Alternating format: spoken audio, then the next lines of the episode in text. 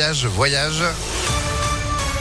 Juste après la météo et puis l'info, Sandrine Ollier, bonjour. Bonjour Phil, bonjour à tous. À la une, Vladimir Poutine annonce une opération militaire en Ukraine. Des explosions ont été entendues ce matin à Kiev et dans plusieurs villes de l'Est et du Sud du pays.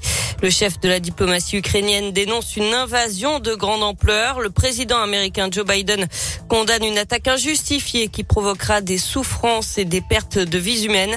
La France dénonce le mépris de la Russie à l'égard des Nations Unies. Le Quai d'Orsay appelle d'ailleurs les ressortissants français à quitter l'Ukraine sans délai. Et conséquence de cette guerre à l'est de l'Europe, le prix du baril de pétrole dépasse les 100 dollars pour la première fois depuis plus de 7 ans. L'actualité chez nous, Jean Castex attendu dans la métropole de Lyon. Demain, le Premier ministre ira à Neuville-sur-Saône pour visiter le site de Sanofi.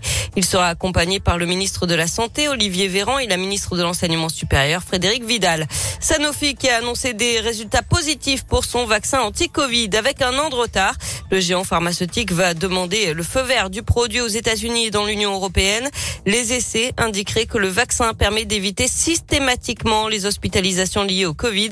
Il serait par ailleurs efficace à un peu plus de 50% pour empêcher toute contamination avec des symptômes.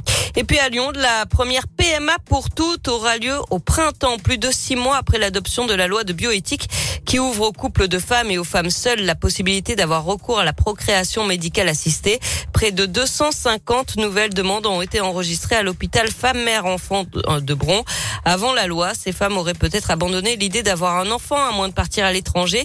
C'est donc possible en France désormais à condition de faire preuve de patience car il peut y avoir plusieurs mois d'attente auxquels il faut ajouter délai de réflexion de six mois pour le professeur Bruno Salle, chef du service de médecine reproductive à la chef il y a une autre mesure de la loi dont on parle peu, peu, la possibilité de congeler ses ovocytes. Car avant la loi, certaines femmes pouvaient le faire pour des raisons médicales, les autres étaient obligées d'aller à l'étranger. C'est une vraie révolution dans la conception de maternité pour les femmes, c'est-à-dire que toute femme âgée de 29 à 37 ans peut venir nous voir et accéder à une congélation d'un certain nombre de ses ovocytes qu'elle pourra utiliser ultérieurement. Et je pense que ça, dans la population féminine, c'est pas très développé et il faut absolument qu'on travaille dans ce sens-là pour faire euh, entendre et comprendre aux femmes jeunes qu'elles ont accès à ce type de possibilités. Étant donné l'âge du premier enfant en France qui est maintenant de 31 à 32 ans, il y a un certain nombre de femmes qui vont être confrontées, si elles ne vitrifient pas leurs ovocytes, à des difficultés de conception et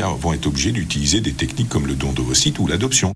cette technique est désormais euh, prise en charge par la sécurité sociale, sauf pour la conservation des ovocytes qui revient à 40 euros par an. On passe au sport avec du basket et tout se jouera au match retour pour les filles de Lasvel. Match nul 66 partout hier soir à Lublin en Pologne en huitième de finale allée de l'Eurocoupe.